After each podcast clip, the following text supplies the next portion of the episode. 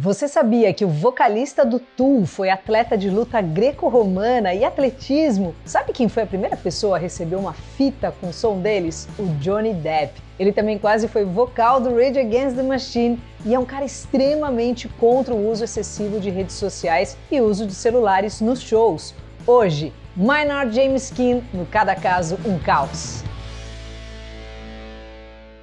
Olá, eu sou a Luca e aqui tudo é feito com o Rafa Bolo da Pombo Produções, né? A gente é tudo independente, então se você curte o canal pode ajudar aí a Produça mandando pix pro cada caso um caos gmail.com. Também tem um esquema para você ser apoiador no apoia.se barra cada caso um caos. E puta, hoje vai ser demais o programa. Muita gente pediu o Maynard James Skin e hoje tem o PhD, gente fino, psicólogo que tem inúmeros livros sensacionais, o Dr. Cristiano Nabuco. E ó, os livros dele assim são para geral, tá? Não é aquela coisa acadêmica acadêmica, difícil de entender só para estudante ou profissional, não, para geral. James Herbert Keenan nasceu no dia 17 de abril de 1964 em Ohio. É filho único da Judith Mary e do Michael Laurie Keenan. Os pais se divorciaram quando ele era novinho, tinha 3 anos, e aí o pai, ó, foi para Michigan, que era um rolezaço assim da casa dele. Aí o Maynard ficou naquelas de ver o pai uma vez por ano até os 15 anos. Na biografia A Perfect Union of Contrary Things de 2016, ele conta que a mãe, a dona Judith, sofreu abuso sexual quando criança, e o James cresceu vendo de camarote os efeitos que esse trauma causou na mãe. Enquanto o pai era perfeitamente ativo, o Keenan descreve a mãe como sendo incapacitada pelo seu passado. Bom, ela casou de novo e o James, novinho, né, se sentia super preso ali a um lar mega religioso que podava o lado criativo e artístico que ele tinha. Por incentivo da própria mãe, ele foi morar com o pai em Michigan na época do ensino médio. E para ele, ele falou assim que foi tipo, a melhor coisa que ele fez na vida. Na adolescência, ele pirava no som do Divo, mas a banda de cabeceira mesmo era o Kiss. Nessa época, o James já era atleta hardcore de luta greco-romana e atletismo e até ganhou vários prêmios. O técnico, sabe quem era? O pai dele, o seu Michael, que segundo Maynard era um treinador casca grossa e que cobrava geral, que ensinou muito a ele sobre disciplina e sobre como dar o seu melhor. O James sempre teve essa inclinação artística e escrevia poesias assim desde quando era bem novinho. Mas foi no ensino médio ali que ele começou a escrever sobre um personagem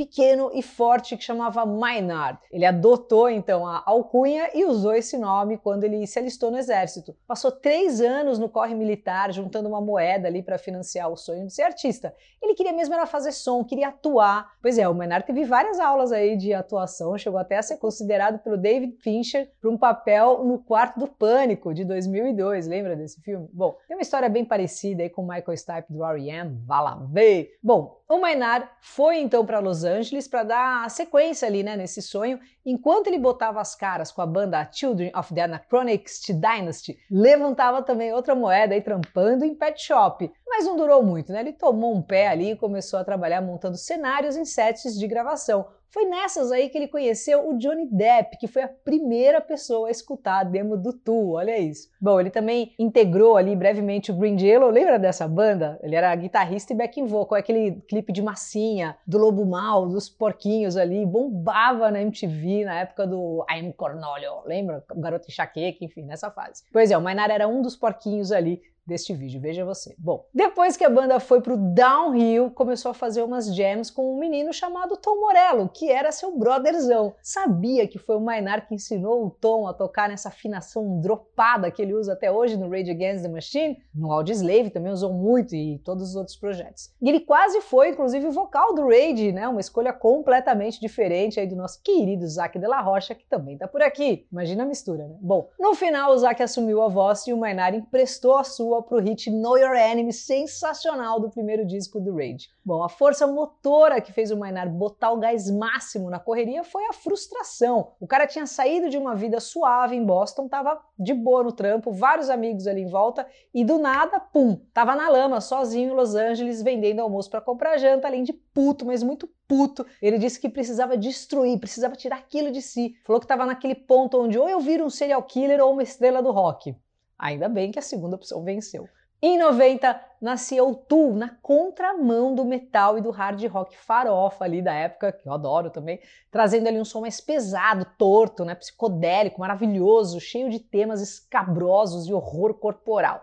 Aliás, o guitarrista Adam Jones é quem encabeça essa vertente aí, né? Ele é artista de efeitos visuais e chegou até a trabalhar no Exterminador do Futuro 2. Um dos fatores que mais chama atenção, né, são as letras do Maynard. Sempre denso, né? Um negócio assim, sempre incisivo, várias vezes trazendo ali ideias filosóficas, polêmicas, aquele humor ácido e até mesmo matemático. O objetivo principal da lírica dele é se conectar com os ouvintes no nível pessoal, tanto que ele se recusa a explicar os significados por trás ali das letras, que muitas vezes parecia tratar de temas bem obscuros, não? mas sabe. Mas o que motivava o Mainar a trazer essa obscuridade ali à tona? Um dos maiores motivos seria a condição da mãe, a dona Judith, que sofreu uma hemorragia por causa de um aneurisma cerebral em 1976, quando o Maynard tinha só 11 anos. E isso foi um choque terrível para ele, né? Essa condição da mãe ficou um tempão, ela ficou 27 anos, assim, até a sua morte em 2003. Todo esse tempo que a Judith passou paralisada inspirou a faixa título do quarto álbum de estúdio do Tool, 10,000 Days. Já Wings for Mary, do mesmo disco, fala muito da luta interna do Maynard para entender a fé e a devoção religiosa da mãe. A referência mais explícita veio num som do A Perfect Circle, né, o projetão ali de sucesso do Maynard, que tinha o guitarrista do Smash Pumpkins, né, o James Iha. Bom, o som em questão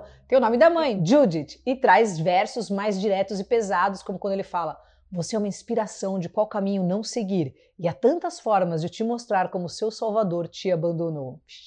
Além disso, muitos fãs teorizam que ele podia ter sido exposto a abusos na infância, porque também é um dos temas das letras do Mainar, como é o caso da pesada e perturbadora Prison Sex, que, segundo o próprio, fala justamente sobre abuso infantil, mas é uma coisa que, né, como a gente citou, a mãe dele sofreu. Tanto que seus trabalhos filantrópicos também sempre estão rodeando aí esse tema. Ele conta que escreveu essas músicas para serem uma catarse, né? Você exorciza o demônio e então segue em frente. Aí ele fala: "Mas meu trabalho faz com que eu tenha que continuar trazendo isso à tona, então é fisicamente e emocionalmente destrutivo". Assim como o nosso amigo Wes Borland do Limp Bizkit, que também tá por aqui, a veia artística do Mainar sangra para além da música e vai para cima dos palcos com todas as perucas perucas, máscaras, lingeries, pinturas corporais, cada hora de um jeito. Na vida pessoal, ele é mais retraído, é super reservado e, apesar de ser um rockstar, detesta a alcunha e a maneira como as celebridades são endeusadas, assim, acha isso nada a ver. Por mais que muita gente ache que o som do Tu é resultado de muita dorga e muita baguncinha, é real,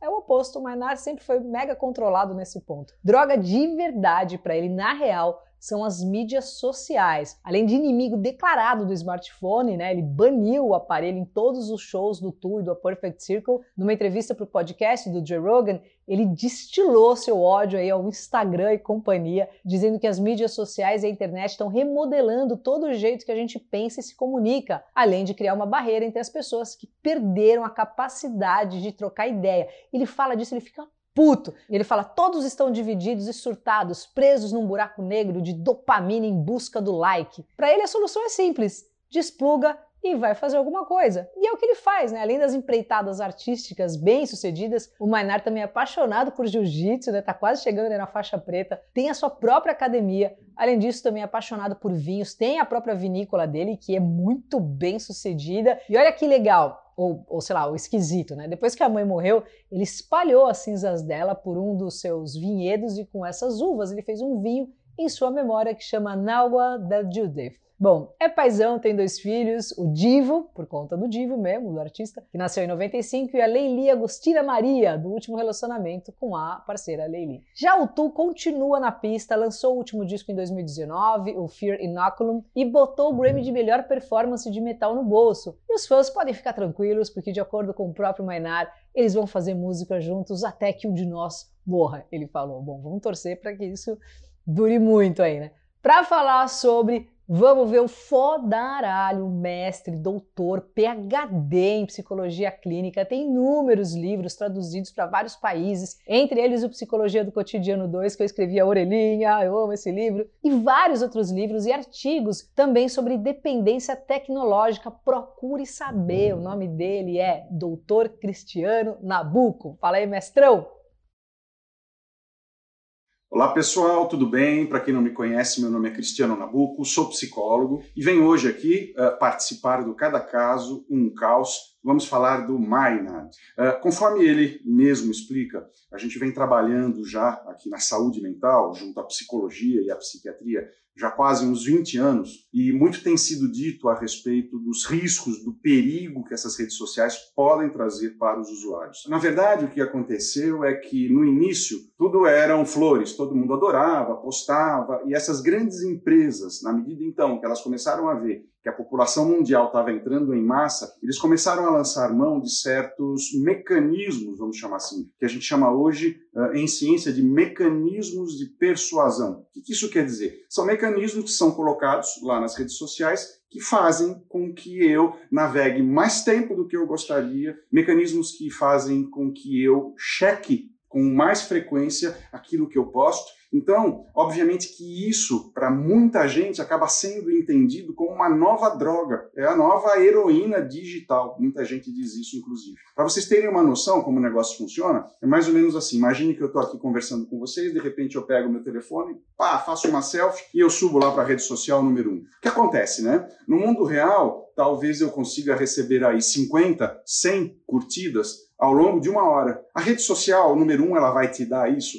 Claro que não. Por quê? Porque se ela, tá, se ela te dá isso em uma hora, ela interrompe, ela, ela para, ela estanca a tua inter-relação com ela. Então o que ela faz? Ela vai dar três likes, quatro likes na primeira hora, cinco na segunda, três na terceira, fazendo então com que isso se prolongue. Ou seja, em vez de eu usar apenas uma hora, eu vou ficar checando essa rede social durante quase 24 horas. Isso então fazendo com que a gente fique mais tempo. Um outro, um outro estudo mostrou, por exemplo, que aquela história que a gente tem da rolagem infinita, lembra? Que você vai correndo, correndo. Isso também é algo que foi inventado com o objetivo de facilitar mas na verdade acabou sendo usado de uma outra forma. Por quê? Porque na medida em que você está fazendo aquela rolagem infinita, nunca termina o conteúdo. Então faz com que você acabe permanecendo mais tempo do que você gostaria. E finalmente, né, um outro estudo que foi feito com jovens, uh, com meninas adolescentes, mostrou que meninas uh, do Reino Unido que gastavam mais de três horas por dia, olha lá, só mais de três horas por dia em redes sociais, elas tinham um aumento, pasmem, de 75%.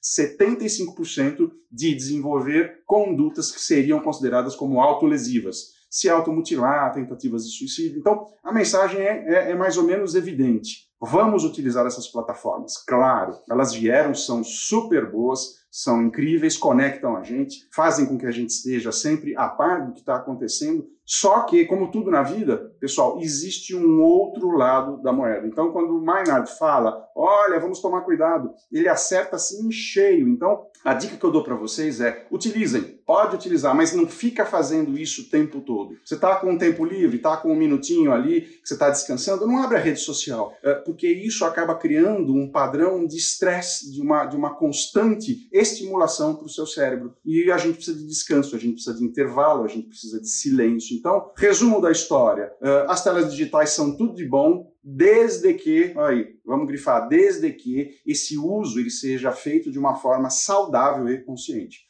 Aposto que você vai pensar nisso, fica atento. Abraço! Sensacional, como sempre. Valeu, Nabuco querido. E ó, falando em redes também, segue ele no Instagram, que é demais, arroba Cristiano Nabuco. Me segue no Insta também, Luca89FM, e a gente volta semana que vem com mais vídeo aqui no canal. Valeu demais, até lá!